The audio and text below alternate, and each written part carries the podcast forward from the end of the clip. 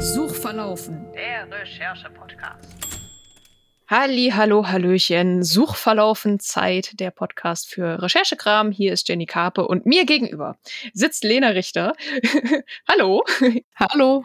Du bist einfach auf mich zugekommen, was, was sehr schön ist, weil ich sage immer in diesem Podcast, kommt einfach äh, auf Twitter oder Instagram oder sonst wie auf mich zu und sagt mir, ich habe eine Idee. Und du hast das tatsächlich gemacht. Das Ja, ich habe mich selbst eingeladen. Ja, so, das finde ich sehr schön, weil wir hatten bisher auch noch nichts miteinander zu tun. Stimmt. Ich bin dir noch nicht mal auf Twitter gefolgt gewesen, obwohl ich weiß, wer du bist. Ebenso, ebenso. Äh, Hä? so, und du hast, du hast auch ein Thema mitgebracht, wo ich mich total wiederfinde, und zwar ähm, Raumschiff Cruise im Wandel der Zeit. So, Ja. so ist jetzt erstmal der Arbeitstitel. Ähm, vielleicht magst du dich einmal kurz selber vorstellen und auch sagen, wie bist du auf das Thema gekommen und ähm, ja, ne? Ja, klar, gerne. Also ich bin Ich auch, Lena ja. Richter, ich lebe in Hamburg. Ich habe auch einen Podcast, nämlich den Gender Swap Podcast zusammen mit Judith Vogt, in dem wir über Rollenspiel, Nerdkultur, ähm, Medienkritik und vieles mehr reden. Ich ähm, bin Autorin, Lektorin, übersetze auch ähm, und gebe unter anderem die Queerwelten mit heraus, eine ja, eine queer-feministisches Kurzgeschichtenmagazin für Fantastik. Genau. Und unter anderem schreibe ich auch ähm, seit vier Jahren Artikel für das Science-Fiction-Jahr. Das ist ein Jahrbuch, ähm, das bei Hirnkost erscheint und das ja so eine Mischung aus Artikeln, Rezensionen, Reflexionen über das Science-Fiction-Genre und so hat. Und dieses Jahr liegt es dann Schwerpunkt auf bemannte Raumfahrt. Und da habe ich dieses Thema vorgeschlagen, das äh, ja so mit der Arbeitsthese, ich glaube, dass Science-Fiction-Crews, ähm, wie sie so dargestellt werden, auch immer so ein bisschen die Zeit widerspiegeln, in der das Medium entstanden ist. Also das war so meine Hypothese, ja. Mhm. Und dann habe ich angefangen zu recherchieren und fand auch die Hypothese ließ sich durchaus bestätigen. Kann man, könnt ihr dann selber irgendwann nachlesen, wenn dieses Buch erscheint im September oder Oktober oder so. ist noch ein bisschen hin. ja, so ein bisschen. Genau. Bis die Folge erscheint, ist auch noch ein bisschen hin, aber für uns gerade ist auch äh, gerade der 14. Doktor äh, veröffentlicht worden. Also Yes. gerade heute oder gestern oder sowas. Und es ist zum ersten Mal eine Person of Color. Danke. Yes, super. Und ich glaube, das ist freue zwar nicht schon voll. Ich Ja. freue mich auch mega. Ich bin auch schon ein bisschen raus bei Doctor Who, weil ich irgendwie beim zwölften Doktor die erste, die Pilotfolge nicht catchy fand und dann bin ich nicht hängen geblieben. Und dann habe ich irgendwie aufgehört, Doctor Who zu gucken. Ganz ja, mir fehlen seltsam. auch nur so zwei Staffeln oder so. Ja, ganz äh, irgendwie ist da sehr viel Nachholbedarf, ähm, obwohl ich dann beim 13. Doktor schon wieder Interesse hatte und äh, jetzt möchte ich aber dann rewatchen und man kommt ja auch über Streamingdienst nicht ran, bla bla bla und ich habe ja auch meinen Star Trek Mittwoch. Ähm, auf jeden Fall ist Doctor Who ja auch nicht im Grunde eine eine richtige Crew im ja, Grunde, weil es sind ja immer der Doktor und Companion. Ja, gar nicht. Also witzigerweise nicht, ja nicht nur. Also ich habe das ja genau, also Dr. Who habe ich tatsächlich auch aufgenommen in äh, diesen Artikel. ähm, weil das tatsächlich am Anfang der erste Doktor, also man kennt ja die so, dass er mit seiner Enkelin durchs All reist, Mhm. ähm, aber tatsächlich nehmen sie auch noch zwei LehrerInnen mit von ihr, damit sie noch weiter äh, Education kriegen kann in Time and Space. BBC. genau, also das heißt, am Anfang sind es schon tatsächlich vier Leute, was ja schon irgendwie eine Crew ist, aber Mhm. ich habe tatsächlich auch äh, zu äh, Dr. Who und der ähm, Enkelin, da habe ich schon den ersten random Fun Fact, den Ja. ich gefunden habe. Oh, habe ich das toll hingeleitet. Ja, ja, genau. Also genau, so mein, ich habe ja auf Twitter geschrieben, ich habe so viel random Shit gelernt über irgendwelche Sci-Fi-Sachen und Space Operas und ich möchte das gerade irgendwo erzählen. Sehr gut. Genau. Und dann habe ich mich ja selber hierher eingeladen. Also nein, ich habe gefragt und du hast netterweise ja gesagt. ähm, aber äh, genau, Susan ist ja die Enkelin des Doktors, mit der sie durch die Gegend reist.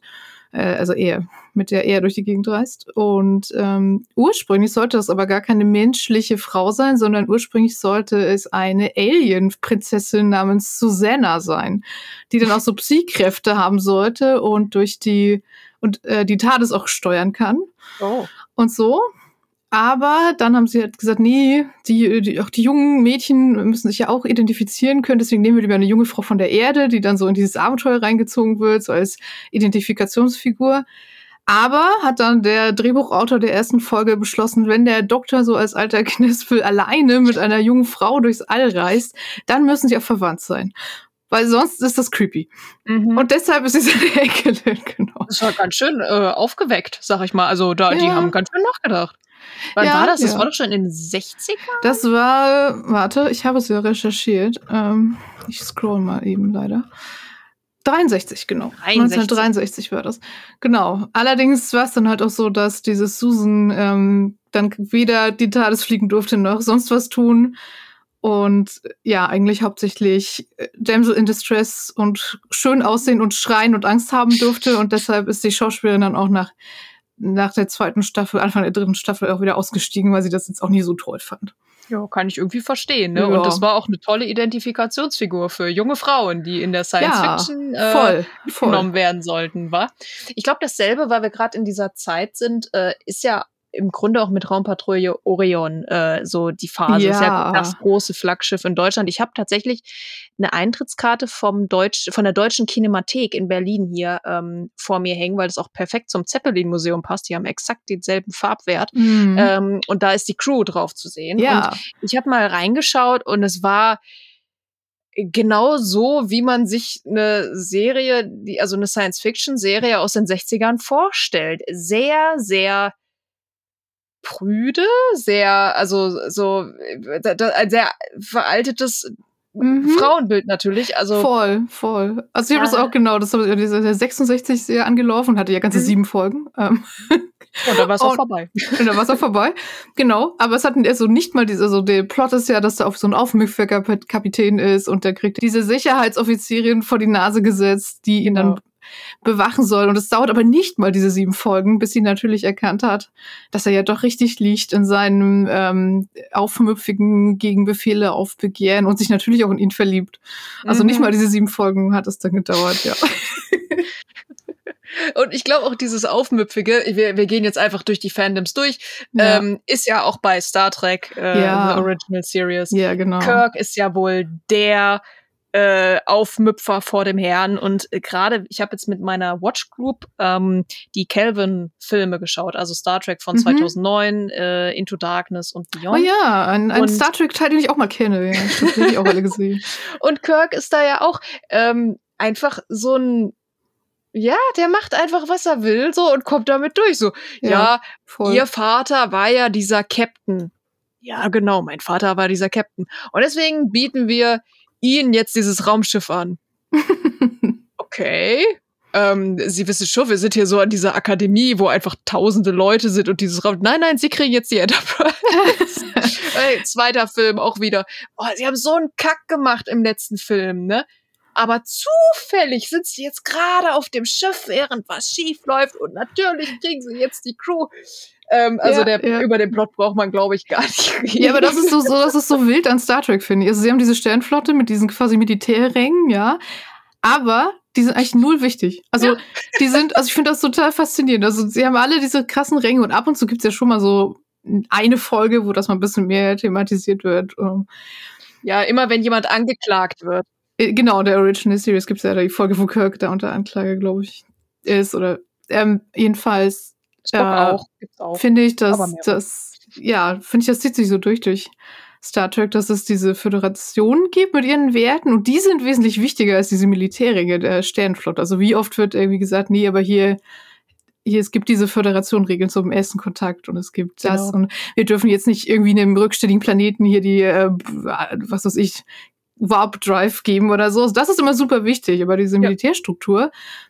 Die ist halt so da und ab und zu wird da auch mal, wie gesagt, aber ich habe das Kommando und aber es ist nicht, nicht so krass wichtig einfach. Das ist total Ich meine, witzig. eigentlich ist es ja schön, dass man mal sagt, so, wir sind jetzt nicht nur, also wir haben zwar Regeln, also wir haben diese Direktive, Genau, aber jeder darf auch, auch. seine Meinung sagen. So. Genau. Genau. Also außer man ist Captain Archer, weil das ist Star Trek Enterprise, das ist ja die Hm. erste Enterprise und da äh, gab es diese Direktive noch nicht und wir haben auf Hm. unserem Bingo-Sheet immer draufstehen, wenn die Direktive verletzt worden wäre. Ah. Also so, aha, Ah, ihr sehr habt das gut. gemacht.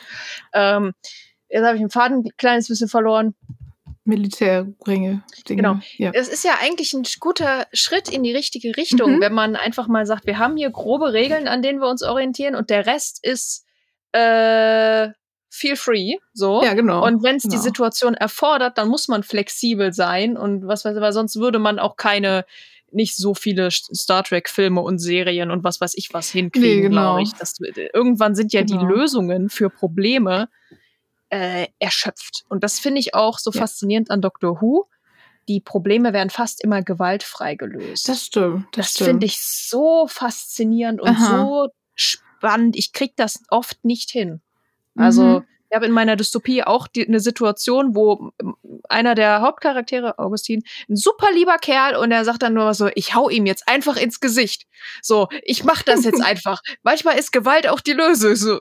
Aber nein, er tut's ja trotzdem. Manchmal muss Gewalt halt auch was passieren, ohne dass es die Lösung ist.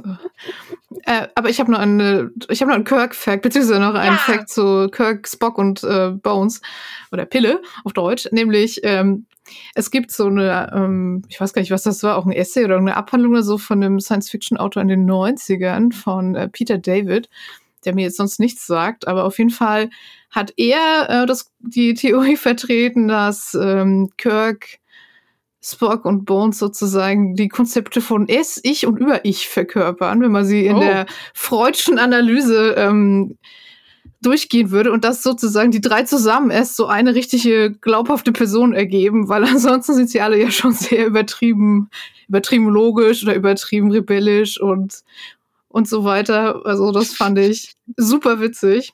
Wer wäre dann was? Also Kirk Also wäre das Kirk Ex. ist das S, genau das Ja. super impulsive.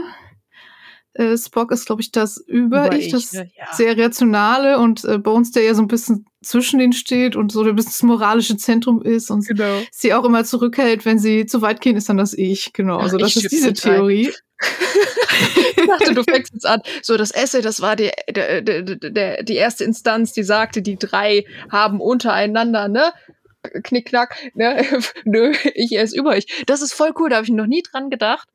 Äh, aber ich kann das nachvollziehen. Ja, ich kann es auch nachvollziehen, ja. Ich find's witzig, ja. Ich habe mal eine Hausarbeit geschrieben über den Film Sucker Punch, ja. wo ich auch irgendwas mit mit äh, mit äh, ich es über ich dann analysiert habe, weil da, das ist ja so eine Art Alice im Wunderland mit mit Panzerfäusten, so dieser Film, ne, wo man dreimal erklären muss, was jetzt Mhm. hier eigentlich passiert, damit die Leute es mitbekommen. Aber das hat Mhm. Fun gemacht. Boah, vielleicht stelle ich das irgendwann mal online, obwohl das war eine meiner ersten Hausarbeiten, ich weiß auch nicht. hm, egal. Da bewegen wir uns ja auch ein bisschen weg vom vom Weltall. Was hast du denn noch für äh, taffe Crews? Ja, ich habe noch ähm, Crews, von denen wirklich noch kaum jemand gehört hat, weil ich habe richtig viel rausgefunden über Serien, die es nicht mehr gibt, weil sie nie aufgezeichnet wurden. Und zwar gab es in den 1950ern gleich drei Space Opera Serien, die so richtig, ähm, ja, also so ein bisschen aus diesen Radio-Live-Dramas, die es ja früher gab, gerade so für Oh. Western und so, die da entstammten und ähm, die tatsächlich, äh, das, also drei Stück waren das, die wurden alle gesponsert von so Nestle, Kellogg's, hast du nicht gesehen? und machten dann so krass äh, Product Placement und Werbung zwischendurch, wo die Figuren aus der Serie Werbung für Kellogg's oder so machten. Fantastisch. Und äh, genau, also das war äh, Space Patrol, Tom Corbett Space Cadet und Captain Video and his Video Rangers. Und diese Serien liefen Radioformat, Captain Video. Video killt dann später den Radiostar, ne? So war das dann. Ja, genau. Die liefen also täglich, ähm, waren so 15 bis 30 später noch mal mehr Minuten. Und weil es Okay. damals in den 50ern so scheiße teuer war, Dinge aufzuzeichnen, waren das Live-Folgen. Die wurden live gedreht. Ah, und die wurden Und- dann nicht aufgezeichnet. Nee, die wurden noch nicht aufgezeichnet, deswegen gibt es nur noch so ein paar ganz wenige Fotos und haben. Genau, die hatten also pro von diesen Serien, die hatten alle so 1200 bis 1500 Episoden pro Serie. Und ähm, ja, wie gesagt, wurden dann live aufgezeichnet, wurden also auch die Special Effects, wenn da einer irgendeine futuristische Pistole abscheuerte, wurde dann live, lief dann einer irgendwo hin und zündete den, was auch immer, äh, Spezialeffekt. Und bei Captain Video and his Video Rangers haben sie einen besonders guten Weg gefunden, mit dieser Live-Geschichte umzugehen. Also Captain Video war dann so ein futuristischer Typ, der irgendwie mit so einem Videomonitor verschmolzen war oder irgendwie so. Und äh, genau, und, und der schickte dann immer seine Video Ranger in die, durch Raum und Zeit. Teletubbies eigentlich, die haben ja auch einen Bildschirm. Ja, Sorry. ja, ich, ich so ungefähr stelle ich es mir vor, ja. Der, der, der frühe Teletubby. Nee, aber er schickte dann immer seine Video Rangers durch Raum und Zeit. Ähm, und dann wurden einfach so sieben bis zehn Minuten lang Ausschnitte aus random alten Western gezeigt. Ach so. Das waren seine Agenten in Raum und Zeit und währenddessen konnten die Leute sich halt umziehen und das Set umbauen und so. Und es wurde auch nie erklärt, warum random Ausschnitte aus irgendwelchen Western gezeigt wurden. Das war halt einfach so. ich habe mich schon gefragt, wie die das produzieren. Jeden Tag 10 bis Mhm. 30 Minuten. Ja, ja. Also die Radiosender heutzutage, die machen ja vielleicht mal das äh, Frühstück bei Anneliese oder wie auch immer das bei NDR 2 und sowas alles heißt, ne? Da haben die ja drei Minuten oder wir sind die Fräse, das sind glaube ich ist glaube ich die aktuelle Folge. Da machen die jeden Tag müssen die so eine Produktion, das ist ein Riesenaufwand und auch das Ja. so zu schreiben und so. Ja, 15 bis 30 Minuten. Hut ab. Genau, das war wohl auch irgendwie ziemlich trashy, aber es hat sich halt verkauft wie Hulle. Und es gab dann auch so Clubs, denen man beitreten konnte und dann kriegte man so Merchandise und es war halt, also ich glaube, es war einer der ersten Serien, die so richtig krasse Merchandise-Maschinen waren. Die, es gab dann alles, ne? Den Sportbeutel, den Kugelschreiber, den, die Plastikpistole, hast du nicht gesehen. Und ja, die Schauspieler haben teilweise halt auch gar keine anderen Rollen hinterher gekriegt, weil sie alle so mit diesen Leuten verbunden haben. Aber das sind tatsächlich, äh, diese Serien, es ist die erste Serie, in der es ein außerirdisches ähm, Crewmitglied gab. Mhm. Nämlich bei Tom Corbett, Space Cadet, äh, gab es einen Charakter, der von der Venus stammt und der in der Crew ist. Und es war auch der erste Roboter in einer Space Opera, der jemals vorkam.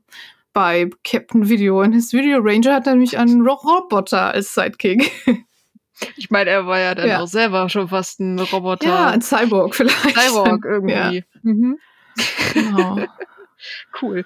Weißt du, was ungefähr so die erste, wir sind ja gerade im Radio, wenn ich das, ne?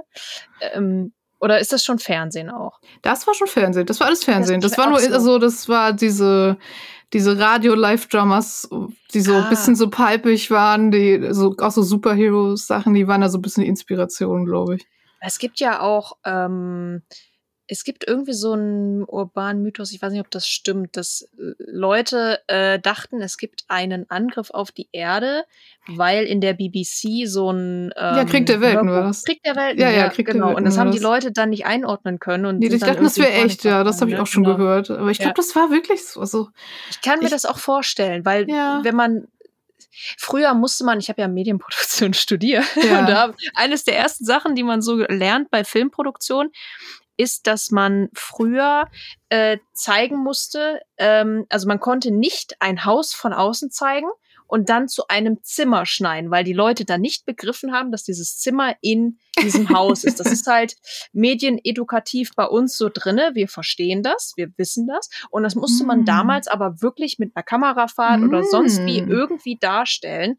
Ähm, dass man jetzt gerade in dieses, in dieses Gebäude reingegangen ist. Kann ich mir auch vorstellen, dass wenn, wenn da im Radio was von, von, äh, von Aliens und von UFO-Sichtungen erzählt wird, ähm, dass die Leute das glauben. Und das kann man ihnen nicht mal vorwerfen, weil das ist, ähm, das ist einfach nicht so diese, ähm, Medienkompetenz. ja, Oder wie auch genau, immer. oder ja. die sind einfach nicht so bestrahlt worden wie wir. Also, Der, ne? stimmt, inzwischen nimmt man ja einfach, also was man im Internet liest, also man nimmt es am besten erstmal gar nicht ernst und guckt erstmal, ob es stimmt. So. Ja.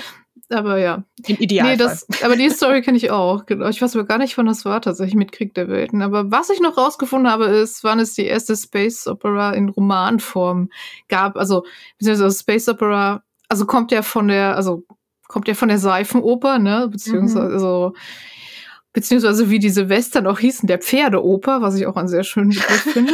Also diese günstigen Western-Dinger da. Äh, Ihr singt aber schön. ja, genau. äh, und das wurde erst so in den 40ern so genannt, aber das erste Buch, auf das das relativ zutrifft, was tatsächlich schon 1928 erschien. Und was Ähm, war das? Das war äh, The Skylark of Space. Das, und zwar, das war witzigerweise, genau, also das wurde halt in so einem Pulp-Magazin veröffentlicht, erst so als Fortsetzungsgeschichte und dann irgendwann noch gedruckt, äh, von Edward E. Smith und Lee Hawkins Garvey. Und das war tatsächlich auch, also Lee Hawkins Garvey war auch eine, die hat zwar nur das gemacht, aber tatsächlich eine der ganz ersten Frauen, die Science Fiction veröffentlicht haben, von denen man so noch weiß. Und die äh, war eine, also quasi Frau eines Arbeitskollegen von diesem äh, Smith und hat dann ihm quasi so ein bisschen geholfen dabei äh, bei dem Manuskript und wurde dann tatsächlich auch zum Glück irgendwie auch in, als Autorin, Co-Autorin genannt. Cool. Genau, aber natürlich wurde vorgeworfen, also es gab wohl irgendwie Vorwürfe, ähm, jemand hätte sie sozusagen da reingezogen, um die Story äh, pikanter zu machen, was halt Mhm. irgendwie Ja, weil Frauen nur an Sex denken. ja, das wissen wir ich, ja alle. Ich, es, es, Also, ich weiß es auch nicht. Also ne? genau. Genau, wohlgemerkt ist das halt so in der Geschichte, also es ist halt so ein, äh, der, der Hauptfigur ist äh, äh, genau Seaton, Bellinger Seaton, es ist die Hauptfigur und sein äh, Ruf ins Abenteuer ist sozusagen, dass seine Verlobte entführt wird und dann muss er sie ähm, Genau, da muss er sie retten gehen und äh, ist äh, dann aber, also sie heiratet auch später, aber jungfräulich gehen sie natürlich beide in die Ehe. Von daher ist es, äh, also mit dem pikanten Details, nur weil eine Frau mitgeschrieben hat, dann doch nicht so weit her. Aber es ist ganz witzig, weil er, der, der, dieser Seaton und noch sein Buddy, dessen Namen ich schon gerade wieder vergessen habe, dann am Ende wirklich beide mit ihren Ehefrauen durchs All reisen. Also auch so eine ganz frühe quasi Familiengeschichte im Raumschiff äh, da Das haben. Genau. Irgendwo. Also. Ja. Nicht, nicht so wie, Schatz, du bleibst jetzt hier am Herd stehen und ich äh, reise mit Gerd durchs All. So, obwohl da Ja. vielleicht die, die, die äh, alleingelassenen Hausfrauen, ähm, egal. Vielleicht hätte es schön gehabt, man weiß es nicht. Genau, die machen sich auch schön auf der Erde. Die war jetzt auch schön, genau. Ja, das ist ja auch noch eine der, also auch so aus der Zeit von ersten Doctor Who ist ja noch Lost in Space, die erste ja. Serie, die ja noch, noch dreimal neu aufgelegt wurde, aber das war ja auch eine Familie im Weltraum. Genau, die kam ja jetzt erst vor zwei, drei Jahren durch Netflix nochmal. Ja, genau. Aber da haben sie dann doch schon ein paar Sachen geändert. Also, da, also in der neuen Adaption, weil in den 60er Jahre Ding war es natürlich so, dass die Frau natürlich auch einen Doktortitel hatte, aber natürlich trotzdem nur gekocht hat und den Garten gepflegt und den Kindern gut zugeredet und, und so. Und äh, diese älteste Tochter, also sind ja drei Kinder und der einzige Junge ist natürlich so ein Technikgenie. Hm, Aber die, genau, die eine Tochter ist halt ganz tierlieb und hat da irgendwie so ein Alien-Haustier und die älteste Tochter ist irgendwie nur mitgekommen, weil sie den Piloten heiß findet, den sie natürlich später heiratet. also das war dann so dieses 60er-Jahre-Ding. ja, Das ist, es ist, ist fantastisch. Man könnte einfach denken, das kann sich, kann sich jeder und jede Zwölfjährige ausdenken. Äh, und, und das, das war dann einfach gang und gäbe, so. Ne? Das, ja, wir machen das einfach mal so. Mit so richtig klischeehaft. ja ich Gut, heute also, ist es klischeehaft, ne? Damals Ja. war es einfach so, yo. äh, So ist das halt. Ist so. so ist eine Familie halt. Wie soll Familie denn sonst sein? So, ne? Also, genau, das war dann ja auch. Also habe ich gedacht, ja, okay. Also diese These, dass die Raumschiff-Crews dann auch ihre Zeit widerspiegeln, also was das angeht mit den 60er Jahre und der guten Hausfrau im Weltraum, ist dann schon auch äh, nicht ganz falsch. Das glaube ich auch. Ja. So. Reisen wir dann langsam in die 70er? Fragezeichen. Ja, ähm, genau. Ich könnte mir, steile These vielleicht, aber ich könnte mir vorstellen, dass es mehr People of Color in den 70ern dann gab. ja, also zumindest äh, in den, also gut, zumindest Also ein das. bisschen mehr. Ja, also zumindest natürlich Star Wars als eines der bekanntesten Space Opera, Space Fantasy Sachen hat es natürlich äh, wenigstens eine, eine schwarze Figur und eine Frau, die irgendwie cool sein durfte, geschafft. Mhm. Also klar, das war das. Und ähm, ja, was auch in den 70ern ist, ist natürlich Alien. Und Alien ist, der erste Alien ist natürlich auch, also der hat ja dieses äh, Genre der Blue-Color Science Fiction auch so ein bisschen begründet. Also sozusagen dieses, es ist nicht mehr die Elite, die durchs Weltall reist, irgendwie, Ah. sondern es ist halt einfach, also die, das Schiff in Alien ist ja ein Frachtschiff. Das ist ja kein, die sind da jetzt nicht, weil sie da irgendwas erforschen wollen oder Krieg führen oder whatever, die sind da einfach, Mhm. um ihren Job zu machen. Und das ist ja dann auch quasi das, ähm, ja, das, das Spannende daran, dass sie nicht in ein Abenteuer wollen, sondern das Abenteuer kommt leider zu ihnen, so. Das ist ja dann auch bei, obwohl bei Lower Decks, ähm, Ja. es ist, ja, ist so eine Mischung, weil man, man begleitet ja die Leute, die alles reparieren, so wie bei ja. oh Gott, ich guck gerade äh, Monster auf der Arbeit auf Disney Plus. Also, also die Monster AG Fortsetzung, ähm, also so nebenher. So, wenn man wirklich das Gehirn durchblasen will. ist wunderschön. Und da geht's auch um äh, einen, der eigentlich ein Schrecker werden will. Und äh, die machen aber keinen Strom mehr mit Schreck, sondern mit Lach also mit Lachen. Und Ja. er ist kein guter Scherzer und äh, Oh fängt nein. dann bei der äh, Hausmeister-Crew an und stellt natürlich fest, dass es im Leben gar nicht drum geht, ein Schrecker äh, oder ein was weiß ich was zu werden, sondern dass Ja. die Crew da ganz schön ist. Und da ist man schon äh, sehr bei diesen bei diesen Leuten, die halt Muttern drehen und, und, Ja, ja. und was weiß ich was machen. Lower Decks ist halt so, ja, die machen so eine Mischung, also die dürfen auch mal mit raus und natürlich, obwohl das ist ein Spoiler, ich spoiler jetzt nicht, ähm, aber die sind natürlich auch von den Verwandtschaftsgraden und so, ne, äh, nicht unbedingt äh, äh, Fußvolk, sag ich mal so, äh, wie, wie man, wie man Ja, ja. Pöbels gerne sagt. Ähm, und cool, mit, mit Alien äh, hatte, ich, hatte ich wenig zu tun. Und ich muss auch sagen, dass ich sehr wenig Star, äh, Star Wars gesehen habe in meinem Leben irgendwie. Äh, ich vergesse auch immer, dass das schon aus den 70ern. Ja, ja, Also, das 77. ist so alt ja. ist.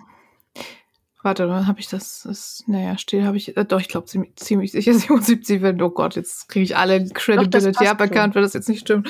Naja, auf jeden Fall Nein. ist das halt auch noch so, also das bringt noch so diesen Zufalls, diese Zufallselemente rein, ne? Also es ist ja, so bei Star Wars ist ja so, die gehen ja jetzt nicht zusammen auf die Akademie und dann gehen sie auf ihr Schiff, sondern es ist ja reine Schicksal, Zufall, äh, die werden da so zusammengewürfelt und Ja. dann und so. Und genauso ist es ja auch bei Per Anhalter durch die Galaxis, was auch Ja. aus den 70ern ist. Das ist ja auch ein sehr stimmt. zufälliger Haufen, der da sich zusammenfindet. Love it. Ja. Und also das, das hat ja auch so ein ganzes Genre von so komödiantischen Crews begründet. Vor allem, man hat immer so den Roboter, der Kommentare ablässt. Also, Mhm.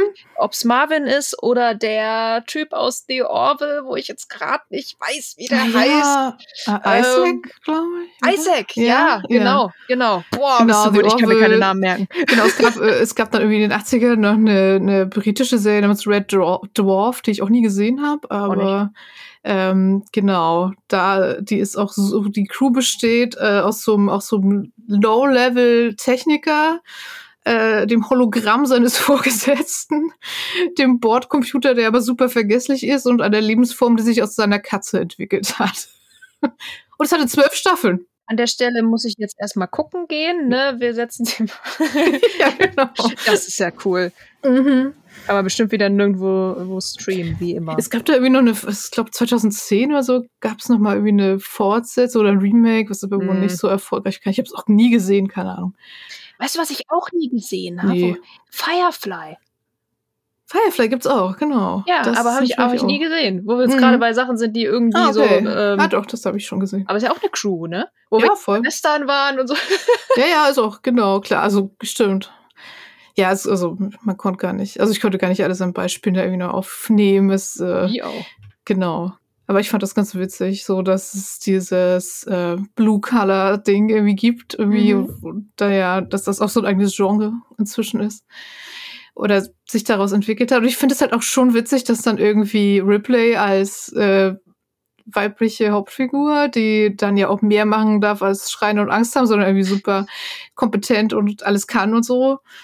Also, dass das halt in so einer Geschichte ist, weil es natürlich ja auch so im echten Leben, ne, so ArbeiterInnenhaushalte, da war das ja nicht so mit Mutti bleibt zu Hause, da Ja. war eher so Mutti muss auch arbeiten, sonst reicht die Kohle nicht. Von daher fand ich das irgendwie ganz witzig, Mhm. dass man dann in so einer Art von Geschichte auch zum ersten Mal so richtig kompetenten, Hau drauf äh, weiblichen Charakter auch hat. Ja, das finde ich sehr glaubwürdig. Also, Genau, ich hätte noch, äh, ich hätte, ja genau, ich hätte noch äh, Battlestar Galactica und äh, die, dieses Manifest, was die geschrieben haben, bevor sie angefangen haben mit der Neuauflage. Das fand ich auch ganz lustig. Aber das ist natürlich schon viel später. Keine Ahnung. Ich weiß nicht, ob noch, ob wir noch, noch irgendwas zu den 80ern und Ja, die 80er, da kommt ja dann Ja. äh, Star Trek Next Generation, ja, ja, genau, genau. die meines Erachtens bislang beste Star Trek-Serie. Also, ich habe noch nicht alle gesehen, aber ähm, das ist so ähm, äh, eines der wenigen Medien oder Geschichten, wo ich wirklich immer wirklich dabei sein Mhm. möchte. Es gibt so, also in meiner Kindheit, Jugend hatte ich das mit dem Buch von der Turf. Ähm, und ansonsten nur bei Star Trek Next Generation. Und ich glaube, sonst habe ich das fast gar nicht. So diesen Hm. wirklich krassen Drang, irgendwo dazuzugehören, ähm, irgendwo mitmachen zu wollen. Das waren dann eher meine eigenen Projekte, weil ich dann natürlich da äh, meine, meine Welt zusammengezimmert habe und sowas, ne? Ähm, Ja. ne, von mir aus. Aber äh, das, das fand ich immer ganz fantastisch. Äh, Next Generation. Auch nicht mit ähm, einem Roboter, sondern mit an, einem Androiden. Also Ja, ja, das stimmt. ähm, oder wir hatten ähm, auch mal äh, Repräsentation von Menschen mit einer körperlichen Einschränkung. Ähm, in, in Form von Jodie LaForge, der Ja, sein, sein, sein Visor hat, der sonst nicht sehen kann. Genau. Das Ähm. ist also auch eine der ganz, ganz wenigen. Also tatsächlich. Ja, Ich habe das in dem Artikel jetzt leider außen vor lassen müssen wegen der Zeichenbeschränkung, aber ähm, genau, das, das gibt's ja immer noch. Also das hat sich bis heute ja kaum geändert, leider. Ja. dass es in, also ab und zu ja schon mal so in Discovery gibt's ja auch ein bisschen zumindest in die Richtung, aber halt auch nicht super viel. Und ähm, ja, witzigerweise ist ja auch. Äh, das, das hat man heute gar nicht mehr so auf dem Zettel. Aber Luke Skywalker hat ja auch, also er hat ja eine künstliche Hand, ne? Er verliert ja mhm. eine Hand und kriegt dann eine künstliche. Und das scheint uns heute jetzt gar nicht so die krasse Repräsentation, zumal er sofort diese Prothese bekommt, die dann auch Mhm. aussieht wie einfach eine Hand. Aber das war wohl damals so, dass irgendwie Leute mit äh, selber künstlichen Gliedmaßen sich da super von abgeholt gefühlt haben. Und Mhm. äh, Mark Hamill macht auch bis heute immer mal so, so Charity-Geschichten, äh, wo es zum Beispiel in ärmeren Ländern Leute irgendwie Handprothesen sich leisten können Oh. und so. Das ist halt auch, ich finde, das vergisst man voll immer bei Luke Skywalker, denkst du halt nicht sofort, ah ja, der hat eine Behinderung, so, der hat eine Mhm. fehlende Hand. Also, oder eine Prothese, ist nicht, nicht das, was dir einfällt, so als allererstes. das stimmt. Ich habe Genau. gestern erst Captain Marvel geguckt. Ein furchtbar Hm. langweiliger Film. Das finde ich Ähm, jetzt nicht.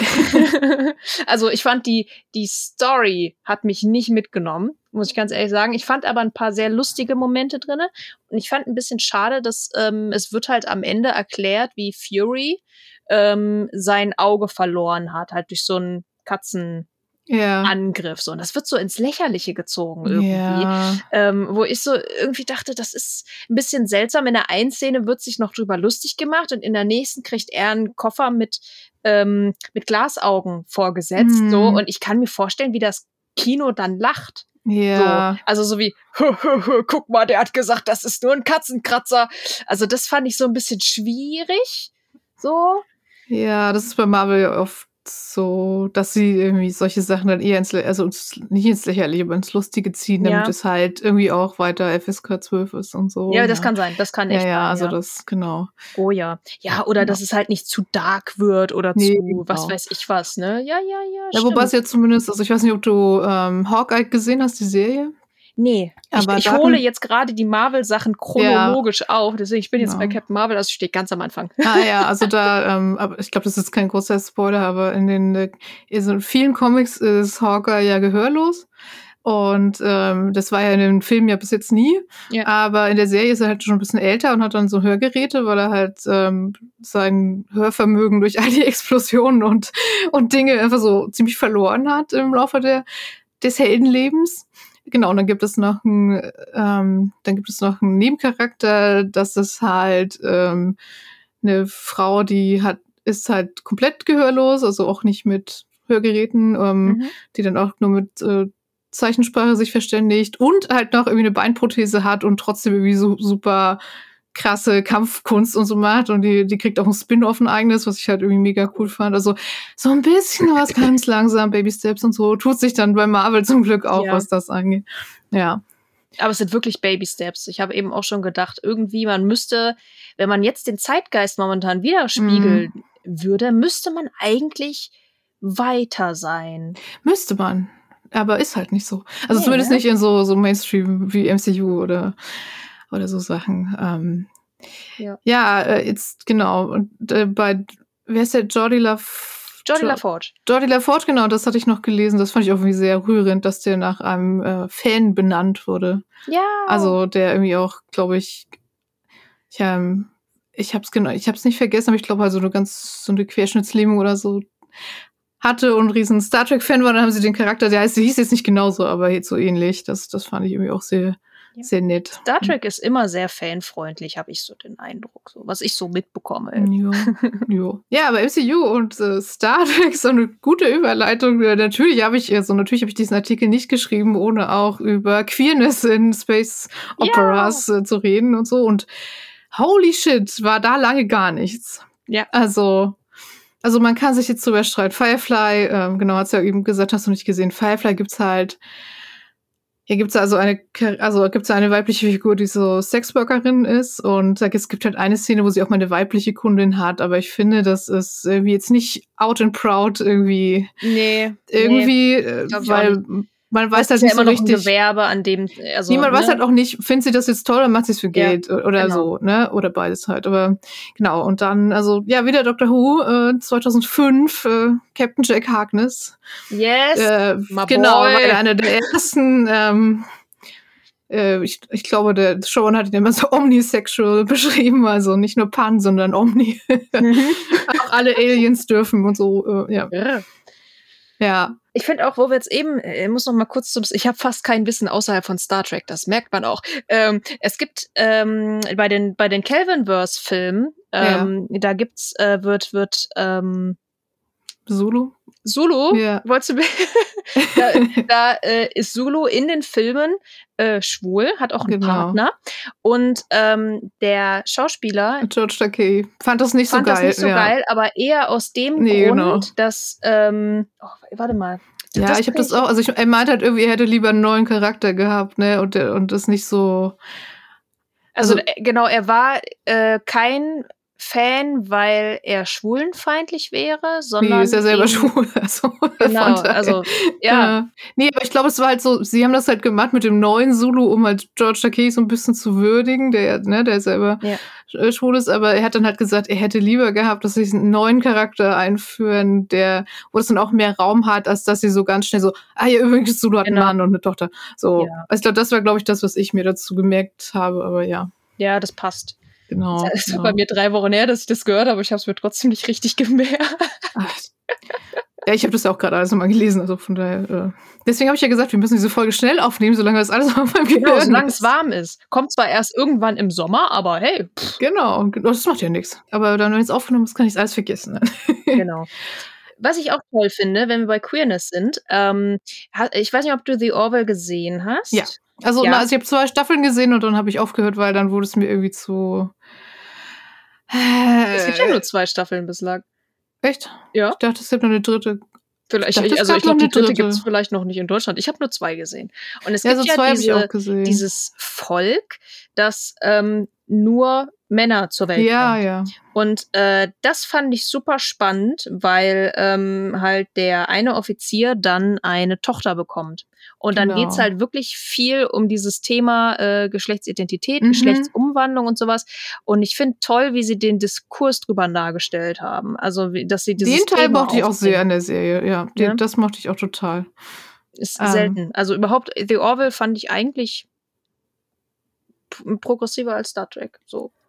momentan. Aber ich naja, habe ich so- hab die neuen, ich habe die neuen Star Trek noch nicht gesehen. Also ich habe, wir gucken jetzt bald äh, Discovery und und Strange New Worlds und sowas. Da bin ich noch nicht ja, ganz so. also das Discovery hat ja, genau, so Discovery hat ja schon von Staffel 1 an ein schwules Paar Ja. dabei und hat ja jetzt dann auch seit der dritten Staffel einen Trans- und einen Non-Binary-Charakter, was Okay, also okay. schon, also sehr, also, ich meine, es ist kein Wettbewerb. Sagen nee, wir ist kein. Wettbewerb, aber ich finde es einfach gut, was, Aber also, cool, ja. weil, weil halt sehr lange, also obwohl es an sich ja total progressiv in vieler Hinsicht war, also wie gesagt, ne, halt schon, also schon ganz die erste Serie hatte ja äh, Uhura auf der Brücke als schwarze Mhm. Frau und äh, mit Zulu und den asiatischen Charakter und so dieses, die Menschheit hat den Kalten Krieg überwunden und deshalb ist auch ein großstämmiger ähm, Offizier mit dabei und so. All das, aber was Queerness angeht, war da einfach nie was. Also wirklich Nee. bis Discovery nothing.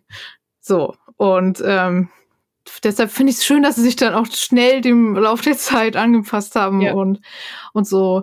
Und ich fand es halt, also wie gesagt, Jack Harkness hatten wir eben schon erwähnt und in der, in dieser, also Doctor Who Neuauflage, also gerade in den ersten vier Staffeln gab es halt immer wieder, na, echt danach auch, also eigentlich in allen Staffeln gab es ja immer wieder queere Figuren so am Rande und dann ja auch eine queere Companion 2017.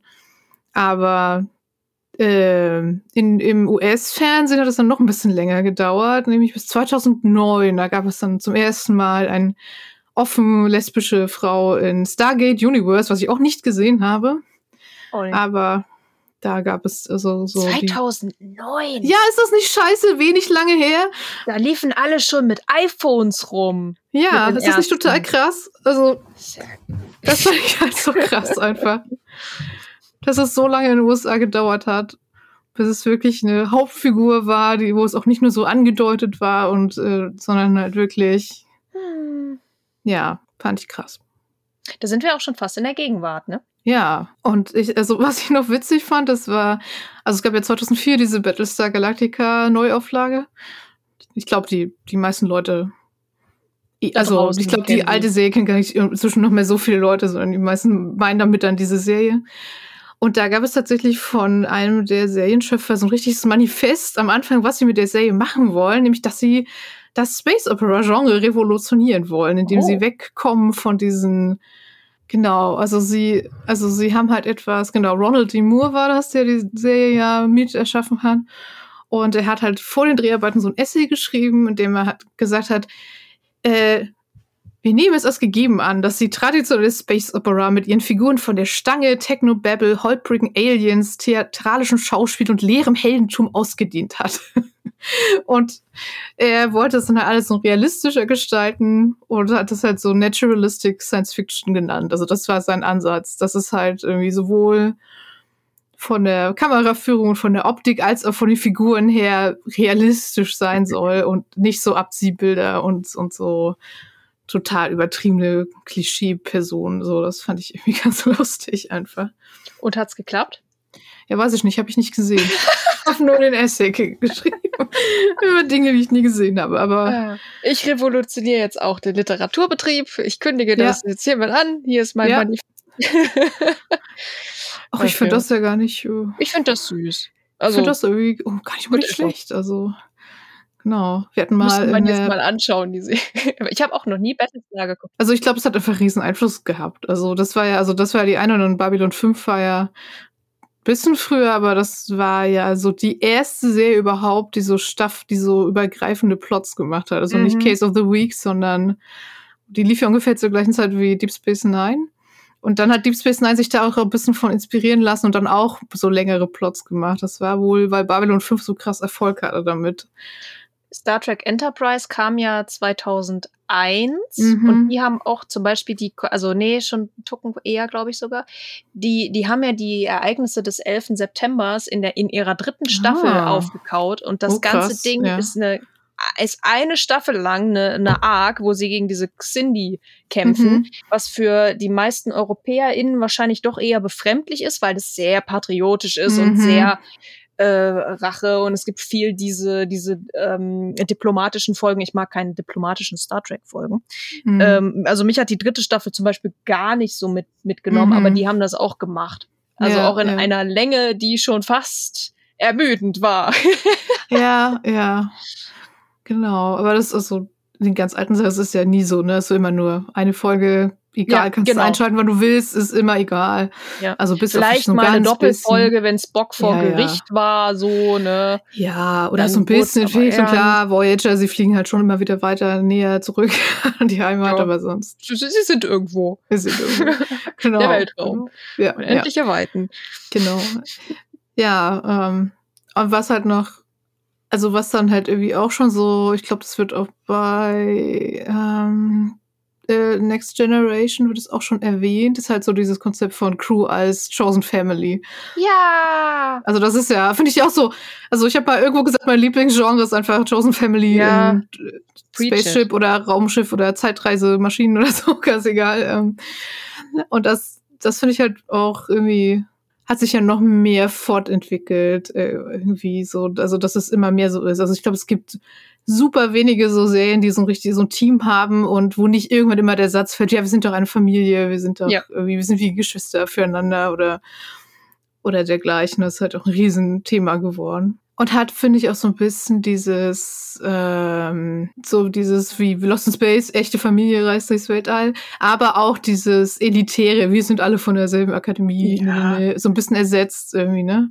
Das stimmt, das ist schön. Das mag ich auch. Also überhaupt Ja. äh, scheint so ein, ich will nicht, also Trope klingt manchmal so negativ, aber ich meine es im besten Sinne. Das Mhm. scheint ein Trope zu sein, das jetzt erstmal, ähm, dass das gerade auf dem Vormarsch ist, auch in so Genres wie Cozy Fantasy, so PJ Mhm. Clune hier, House at the Cerulean Sea und so. Das ist ja auch eine, Mhm. ja nicht unbedingt Chosen Fanta äh, äh, Family, weil da ist es ja ein Kinderheim, aber die sind alle so lieb zueinander und die, die halten so eng zusammen und das ist einfach sehr schön. Ja. So. Es ist ja oft so, dass sich dann dieses Team als Kern ist auch wichtiger als die Struktur drumherum. Ja. Also, das ist, also bei Discovery finde ich so, also klar, es gibt immer noch die Föderation, es gibt immer noch die Sternflotte und so, aber die, also die Besatzung und die Brückencrew ist halt irgendwie das Wichtigere. Ja. Und die halten halt irgendwie zusammen. Das ist halt auch so bei Agents of Shield zum Beispiel, das zähle ich jetzt einfach mal mit unter Raumschiff. Das ist, irgendwann sind sie auch mal Weltall, also zählt das. Ja. Und da ist ja auch Shield als Organisation gibt es, mal gibt es sie nicht mehr, dann ist sie zerfallen, dann wird sie wieder so halb gegründet. Dann, also egal, aber das Team ist immer da und das Team ist halt eine Familie so und genau. I Ist like. dann immer, hält dann zusammen über alle sieben Staffeln. Ach man, ich liebe überhaupt so so äh, Weltraumabenteuer mit so einer Crew, wo man wirklich Ja. mit, ich, oh, will ich auch irgendwann mal schreiben, aber wann? Also in irgendwie äh, äh, auf deutscher Seite gibt's da irgendwie nicht so viel, irgendwie auch nicht von von Frauen oder überhaupt von Flinter. Also äh, wenn wir jetzt mal in die Buchbranche gucken, das scheint alles sehr eng zu sein. Ich lese gerade, aber ich habe ihn noch nicht ganz durch. Äh, Martha Wells äh, All Systems Red, also die äh, Killerbot oder Murderbot. Äh, ja, die steht auch noch Bücher, weit oben auf meiner Liste, aber ich habe es noch nicht geschafft. Haben mir fünf Leute unabhängig voneinander empfohlen, haben gesagt, Jenny, das ist so ein sarkastischer Tonfall. Es gibt Roboter, es gibt der Weltbau ist so, wie du ihn machen würdest. Lies das Buch, es könnte von dir sein. Jetzt habe ich hab ich halb gelesen den ersten und denk so, jo, das ist schön. Und das Schöne ist auch, dass das so eine Art, ähm, ich versuche es jetzt nicht zu spoilern, weil es gibt ja auch draußen genug Leute, die es nicht kennen, ähm, ist eine, auch so eine Gemeinschaft, die zusammen aus, aus Jobgründen aus einem Mhm. Planeten, auf einem Planeten sind und der Mörderbot ist halt mit dabei. Das ist im Grunde keine, ähm, keine Raumschiff-Crew, auch wenn die Fluggeräte haben oder sowas, aber man hat dasselbe Gefühl. Man hat das Gefühl, man Mhm. ist gerade irgendwie auf so einer Mission. So, gerade wenn man, ich, ich spiele momentan auch so auf der PlayStation 4 äh, No Man's Sky, wo man auch so Planeten erkundet Mhm. und rumjet. Und das ist genau dasselbe Gefühl als Buch. Bloß halt, dass man nicht alleine ist, sondern eine Crew dabei hat. Und das Mhm. ist schon echt cool. Ja, also bei Spielen ist natürlich auch Mass Effect, ne? Das lebt ja Oh auch ja. total von, der, von den NPCs und der Crew und so. Mir ist gerade aufgefallen, ich schreibe sonst immer in die Show Notes eine Liste von Serien, die man gucken sollte, basierend auf unserer Folge.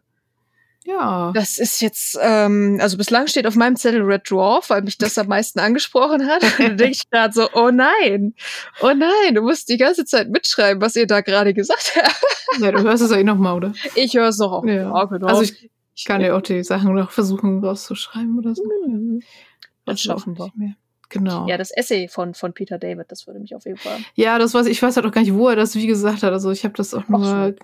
aber es würde mich auch mal interessieren, was er da sonst so geschrieben hat. So dem finde ich das so wild, einfach mit dem Ich und über Ich und Es und so. Das Ja. äh, hat mich, hat, hat was in mir berührt. Ja, ja, ja. Ähm, Genau. Und dann natürlich als letztes, das ist natürlich jetzt ganz neu und also gar noch nicht insofern so kenne ich halt, also ich nur aus The Expanse, einer der späteren Staffeln und aus Becky Chambers uh, To Be Taught If Fortunate ist halt natürlich auch die Crew aus Polykyl, also als äh, in einer Beziehung miteinander, Oh. was ich natürlich auch super cool, super spannend finde. Okay, habe ich auch noch nicht gesehen. Wird, wird Ja. mir auch immer empfohlen, dass ich das lesen, also Expanse, dass ich das lesen oder gucken soll. Ja, Gerade die Bücher sollen wohl echt gut sein. Ja, ich habe die Bücher auch tatsächlich nicht gelesen. Also Ich hab, also vielleicht lese ich nochmal die letzte, also es sind ja neun Bücher, von denen jetzt sechs Mhm. verfilmt worden und das letzten drei halt nicht, weil die nach so einem Zeitsprung spielen, aber die Serie ist halt auch einfach richtig gut. Muss ich auch noch schauen. Also Man kommt also, zu nichts. Ja, aber äh, fand ich schon auch sehr gut. Und da, also das ist jetzt bei Expanse noch so, kleine Neben, so ein kleiner Nebenplot, aber bei der, äh, der Novelle, die ich eben noch erwähnt habe, da, da ist es halt wirklich, ist halt echt sehr cool. Es ist halt so ein Vierer, Vierer Raumschiff-Team, die so ewige Jahre unterwegs sind in so einem Exoplanetensystem, um das zu erforschen. Und die sind halt, also sind auch wie eine Familie, aber halt nicht wie Geschwister, sondern äh, auch nicht alle, äh, auch nicht alle irgendwie miteinander in der Kiste oder so. Ein Charakter ist halt auch Ace und so. Also schon echt super divers auch. Aber das fand ich irgendwie sehr cool als Idee, dass das noch so drin ist. Dass das ja auch eine Raumschiff-Crew sein soll, weil warum sollen halt immer nur zwei Leute in der Crew miteinander zusammen sein? Ne? Genau. Ja. Schauen wir doch mal in die Zukunft. Haha. Haha. Ähm, was kommt als nächstes? Was wünschst du dir? Wenn dir jetzt jemand sagt, so, hier 2023 kommt die Serie. Was soll, wie soll die Crew ausschauen? Hm. Ja, wie soll die Crew ausschauen? Äh, auch da ist ja schon viel, es gibt ja auch in gegenwärtigen Sachen einfach schon viel Schönes. Also, wie gesagt, Expanse war halt auch super divers besetzt ja zum Beispiel. Und Mhm. ähm, ja, was ich halt noch, also was ich mir noch mehr wünschen würde, das ist halt in der Becky Chambers Novelle auch so, ist, dass es so weggeht von diesem, wir erobern den Weltraum, weil es Mhm. halt immer so ein bisschen so eine, auch so eine kolonialistische, so kolonialistisch angehaucht ist, einfach so ein bisschen. Und äh, das fand ich in der Novelle tatsächlich sehr cool, dass sie dann auf diesen fremden Planeten halt auch nichts hinterlassen und nichts anfassen und alles nur mit Schutzanzügen und irgendwie gar nicht versuchen, Mhm. sich da irgendwie anzusiedeln oder so, sondern die einfach nur beobachten. Ähm, und das bei Discovery gab es jetzt in der letzten Staffel auch irgendwie so einen sehr coolen, also drehte sich ganz viel halt so auch um die Frage so um First Contact mit einer unbekannten Spezies Mhm. und wie man das so machen kann, dass man sich mit ihnen verständigt und so. Also das finde ich schon auch mal sehr gut. Ähm, ich würde mir tatsächlich, also was ich mir noch mehr wünschen würde, wären wirklich auch ähm, ja Menschen mit Behinderung, mit Krankheiten, die nicht halt von dem ja, wir sind ja in der Zukunft. Da gibt es keine kranken und behinderten Leute mehr. So weggebügelt werden. Also das Ja, fände ich schon. tödlich oder nicht tödlich, das ist alles. so. Ja, das, das fände ich schon auch schön. Ja.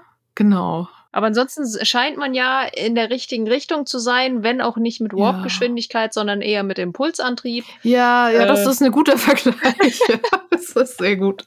Das ist ein super Vergleich, genau. Aber genau, ich habe auch schon gesagt, also ich glaube, man sieht halt schon an den Crews, die wir, die Geschichten, die wir so erzählen, sieht man ja auch immer so, wie wir über die Gegenwart denken. Und ich äh, bin einfach sehr gespannt, welche Geschichten wir jetzt so erzählen.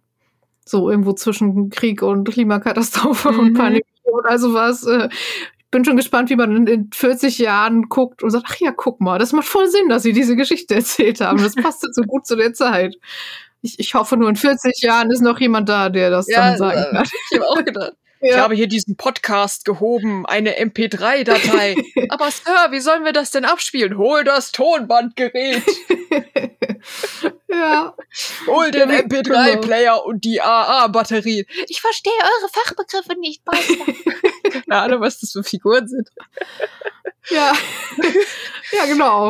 Und Äh. dann, dann hören sie, was wir heute so gesagt haben und denken, ach, Hast du noch zum Abschluss irgendwelche Funfacts, die du ganz dringend sagen wolltest, die wir aber irgendwie noch nicht abgegrast haben? ah, ich glaube, ich hatte sie relativ. Gut verteilt, immer Ich hatte sie, eingestellt. glaube ich, ja, ich habe sie alle, ich glaube, ich habe sie so gut wie alle rausgehauen. Ich gucke gerade nochmal. Ähm, ja, ich hatte noch einen ganzen Absatz zu KI und der Frage, wo fängen, fängen, wo fangen an, ähm, also ne, wo wird der Androide zur Persönlichkeit und so, fand ich halt auch sehr spannend. Aber Das ist, glaube ich, eine ganze Podcast-Folge. das ist eine eigene Podcast-Folge, genau. Da gibt's auch sehr, ja, du sehr, sehr viel drüber. wiederkommen. Und Genau, ich arbeite ich ja noch- mit KI. Genau, aber was ich noch cool fand, ist ein Buch, das kommt irgendwie jetzt, ist jetzt gerade erschienen. Rosebud heißt auch eine Novelle von, ich habe sie auch noch nicht gelesen, aber ich würde sie gerne lesen, von, ähm, jetzt muss ich einmal ganz kurz gucken. Gott, der mit Paul Cornell, genau.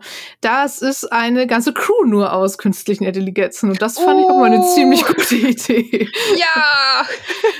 Vor allem, Genau. wie baut man dann diesen, diese Charaktere Die, so die, Fa- die, die unterschiedlich? Five-Man-Band, genau. Wie macht Genau. man das, wenn man so alles KI ist? Naja. Weil das Also ist das ja normalerweise so dieses Klischee, so, Mhm. ähm, ich halte das für nicht besonders logisch. Und dann die anderen so, ich auch nicht. Lass uns lieber umkehren. Okay, Sir. Und dann ist ein Kirk-Roboter da drin. Nein, wir machen das jetzt. Ich bin hier der Captain. Oh nein, er ist Ranghöher. ja, sehr gut. Ich finde, du machst das sehr gut. Du solltest es vertonen. Äh, das, Und im Chor alle, ne? oh nein. Naja, meine Dystopie habe ich ja als Hörbuch gemacht, da gibt's auch Roboter. Mhm. Da habe ich dann immer Special Effects drüber Mhm, gelegt und mhm. dann auch so. Ist äh, fantastisch, macht sehr viel Spaß. Hervorragend. Immer Roboter einbauen in die Bücher. Ja, ich würde das auf jeden Fall. Also ich fand auf jeden Fall die Idee spannend mit einer Crew nur aus KIs. Das muss ich irgendwann mal Super. irgendwann mal lesen. Das ist, glaube ich, jetzt im April gerade erst erschienen. Ja. Cool, muss ich mir auch besorgen. Ja. Ganz, also wenn ich mit Murderbot durch bin, ich lese nur noch Science Fiction. So, was schreibst du so für Bücher? Fantasy. Und was liest du so?